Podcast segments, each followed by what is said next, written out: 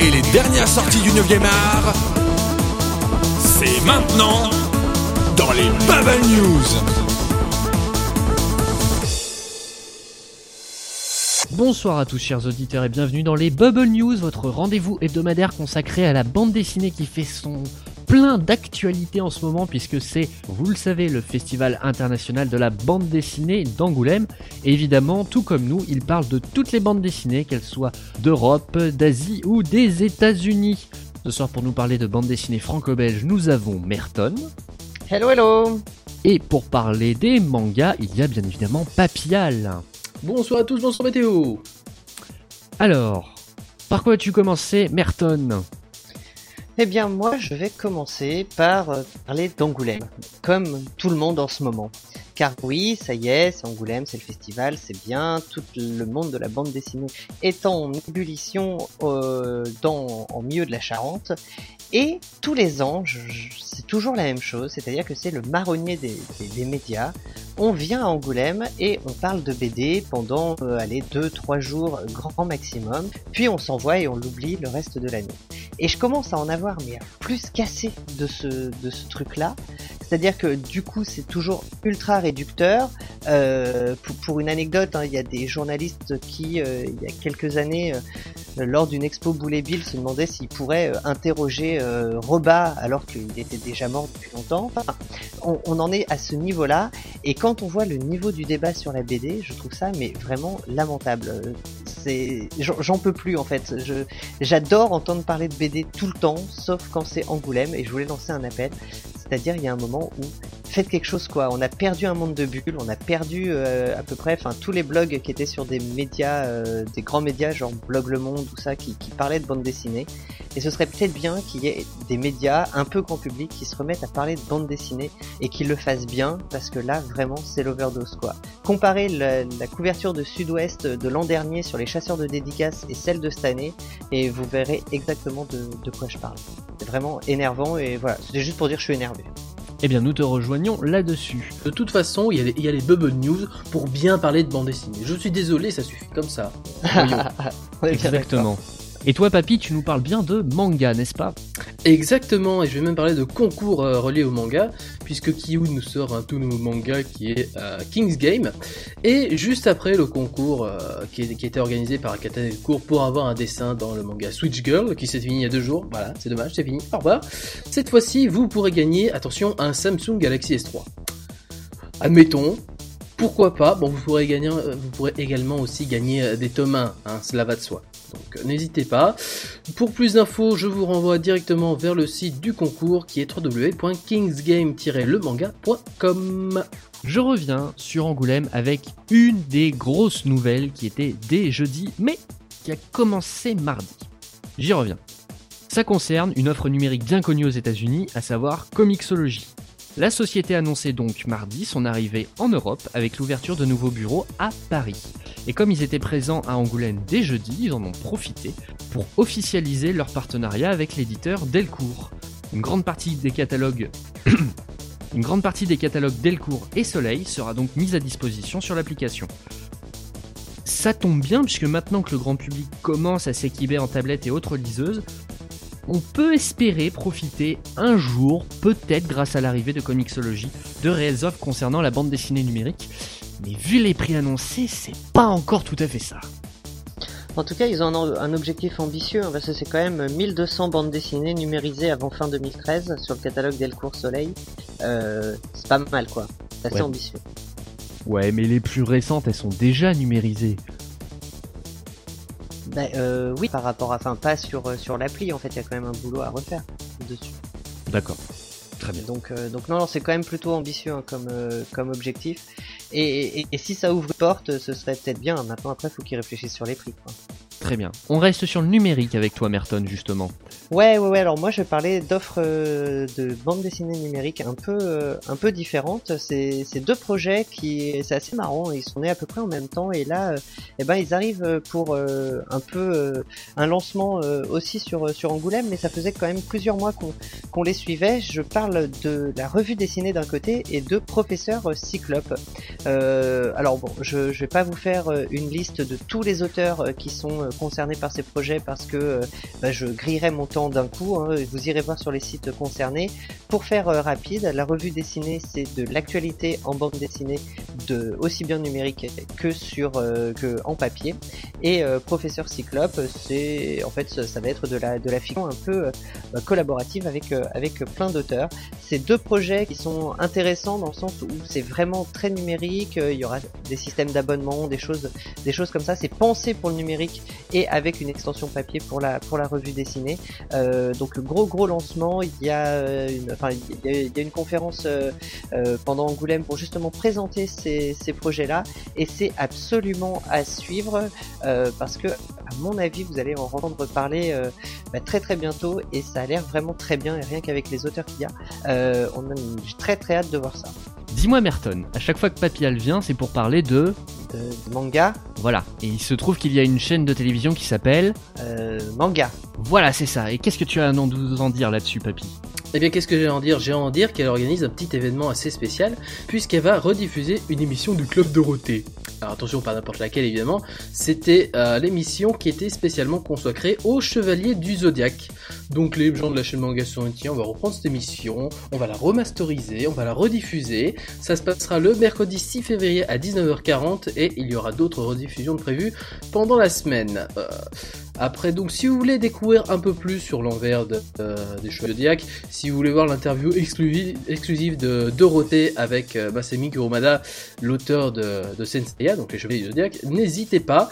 Après, si vous avez moyen de vous payer la chaîne aussi, n'hésitez pas. Sachant que le Club Dorothée, c'est l'émission qui datait d'octobre 90, celle-ci, et à l'époque, j'arrivais à peine à dire point de Pégase. Donc, euh, je, vous laisse vous replonger dans l'ambiance de l'époque si vous y étiez, sinon découvrir comment vivait la jeunesse, la jeunesse française, comment on vivait l'époque de, l'animation.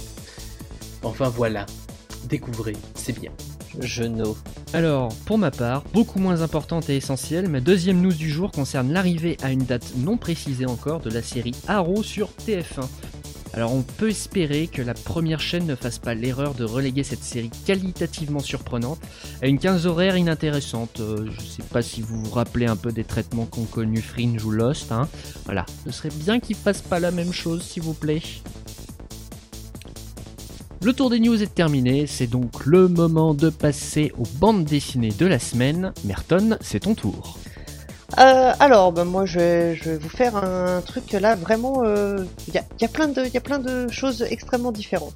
Je vais commencer par, euh, alors, c'est, une intégrale, c'est euh, Dynasty Donald Duck. Alors, c'est déjà le tome 10 chez Glénat. Vous en avez pas parlé et pourtant, c'est vraiment une intégrale qui vaut le, qui vaut le coup. Évidemment, la petite Madeleine de Proust pour, bah, pour tous ceux qui ont, grandi avec Donald et puis, bon, bah, toute sa famille hein, à côté. C'est euh, donc c'est par le génial de Karl Barks euh, évidemment. Ça coûte euh, ça coûte 30 euros donc c'est vrai que c'est un peu cher mais c'est vraiment de enfin ils, ont vraiment fait un gros gros boulot pour remettre pour faire de très très belles éditions sur sur Donald en fait Glenna et, et c'était un coup de chapeau parce que vraiment ça ça vaut le coup quoi. C'est pas voilà il y a quelque chose. Je vais continuer avec euh, une sortie, alors c'était un peu plus ancien, mais je tenais quand même à vous en parler, c'est Ambulance 13 chez euh, Bambou Grand Angle. C'est une série, donc là c'est le tome 3 qui est sorti en janvier euh, par Cotias et Ordas, et c'est une série absolument géniale où on va suivre une ambulance pendant la guerre, en fait un traitement très très différent de, de, de la guerre justement qu'on peut voir d'habitude dans, dans, les bandes dessinées et euh, il faut vraiment y jeter un coup d'œil parce que euh, alors les, dessins sont, vraiment très sympas, c'est une atmosphère, euh, c'est très difficile de décrire cette, atmosphère-là, je trouve, et c'est vraiment très surprenant. Alors je vous laisse, je vous laisse découvrir cette, cette série. De moi, ça m'a, ça m'a vraiment beaucoup plu. Et je vais terminer par, alors là, c'est un grand classique en fait de de, Robillard, c'est les Chevaliers d'Émeraude tome 3 qui vient de sortir chez Casterman pour, pour 13 euros. Euh, alors vraiment, les, dessins d'Auger valent, vraiment le coup et je trouve que ça met pas mal en, valeur euh, le, roman de, Robillard et, euh, bah, ça vaut le, coup d'œil hein. si vous connaissez pas encore bah, les romans et, et la BD là on est au tome 3 donc vous pouvez vous lancer dans la série à mon avis c'est un bon choix voilà pour moi Merci beaucoup Merton, Papillal, même exercice. Alors pour ma part, on va, on va continuer comme les semaines précédentes. On va parler de Jojo. Non, c'est pas vrai. Rassurez-vous. On va faire, on va faire une spéciale. euh, allez, une spéciale Glénat. Tiens, allons-y. Euh, on va commencer avec Reborn, le tome 34. Allez, Reborn de Akira Amano. Et on se retrouve dans une situation assez particulière puisqu'on a un duel entre gardiens des nuages. Pour ceux qui lisent, on est en plein dans l'arc spécial trahison. On sent que c'est la fin du manga, tout ça, voilà. Et il serait peut-être temps qu'il se finisse, même s'il est déjà fini au Japon. Hein voilà. Donc, ça sortira euh, le 6 février chez Glénat pour 6,90€. Ensuite, qu'est-ce qu'il nous propose d'autre? Il nous propose Neuro le Mange Mystère, le tome 22, l'avant-dernier, c'est merveilleux, de Yusei Matsui. Alors, Neuro, qu'est-ce que c'est? C'est un manga avec un démon qui se nourrit de la complexité des mystères. Je crois que c'est le mec qui a inventé les, les en fait. Je crois, enfin, je suis pas sûr. Mais en tout cas, il se régale de ça et il s'est trouvé une espèce de, de faire valoir pour, pour, euh, pour agir dans le monde des humains, puisqu'elle a déjà mangé tous les mystères du monde des démons, et il trouve mondes, du monde des humains plus intéressant. Donc c'est l'avant-dernier tome, c'est une espèce de début du duel final entre qui et qui. Vous verrez, si vous connaissez la série, euh, vous verrez. Si vous ne la connaissez pas, achetez-les. Ça sortira aussi le 6 février, et ça coûtera également 6,90€. Et enfin, un autre avant-dernier tome, celui de Mixim 11, qui est donc le tome 11 de Nobuyuki Anzai au dessin, qui est d'autre que l'auteur de euh, Mariven, et Isashi Nosaka au scénario. Alors Mixi 11, c'est l'histoire de trois adolescents qui sont des gros losers avec les filles qui n'arrivent pas à faire grand chose. Mais en fait, c'est parce que c'est des princes et ils sont censés être liés à des, princes, des princesses et des étoiles. Enfin, c'est très bordélique. Au début, ça c'est du romantique, puis ça part sur de la grosse grosse baston. Et là, on va pas être déçu puisque il y a quand même un bon gros boss qui va se faire anéantir. Je vous laisse découvrir ça chez Glénat le 6 février également et également pour 6,90€. Voilà pour ma part. Et je vais donc terminer ce tour des sorties de la semaine avec, pour commencer, Urban Comics avait prévenu, sitôt les univers DC et Vertigo correctement implantés en France, la maison d'édition se tournerait vers les publications indépendantes. Et donc ça commence ce mois-ci avec Casanova, un polar psychédélique et barré signé Matt Fraction et le duo Gabriel Ba Fabio Moon, à qui on devait l'an dernier Day Tripper. Imaginez que la Terre est protégée par une agence internationale semi-mafieuse appelée Empire que le père du héros dirige l'agence et que sa sœur est le meilleur agent d'Empire. Eh bien ce monde de règles et de lois, Casanova Queen compte bien le briser.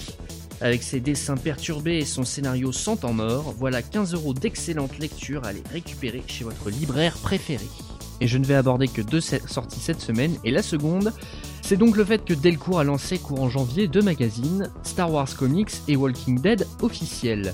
Ce dernier est vendu au prix de 6,95€, c'est un bimestriel qui reprend la formule et une grande majorité des contenus du même magazine américain. C'est un pur produit pour fans, qui traite autant de la bande dessinée que de la série. Donc par contre, il regorge de spoilers pour celui qui n'avance pas assez dans sa lecture, voire dans le visionnage. Vous trouverez également des interviews de Robert Kirkman et Charlie Adler, le duo à la tête de la bande dessinée, mais aussi de Glenn Mazzara, showrunner de la saison 2, et de Chris Hardick, présentateur de l'émission humoristique Talking Dead, qui se trouve juste après chaque épisode de la série télé. Mais le véritable bonus de ce magazine, c'est le récit sur les origines de Michonne, qui était initialement publié dans les pages de Playboy. Bref, si vous êtes fan de zombies et de Walking Dead en particulier, foncez chez votre kiosque. C'est déjà la fin des Bubble News pour cette semaine. Merci Merton et Papillal de m'avoir accompagné dans cette émission ce soir. Merci à toi et merci aux auditeurs. Oui, merci à tous. Exactement, merci à vous de nous avoir écoutés jusqu'au bout de ces petits quarts d'heure de- d'actualité bande dessinée. La suite du programme, vous la connaissez, c'est la suite de la Synops Happy Evening avec à 20h20 Chronobobine, à 20h30 The Gamebox et à 21h découvrez pour la première fois Rétrosphère, l'émission mensuelle.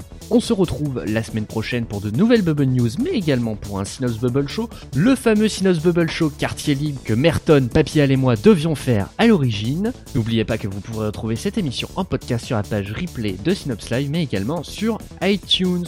Bonne soirée, bonne écoute sur Synops Live et à la semaine prochaine. Salut, salut Ciao ciao Et n'oubliez pas, si jamais vous bullez, faites-le avec de bonnes BD. C'est bien la BD.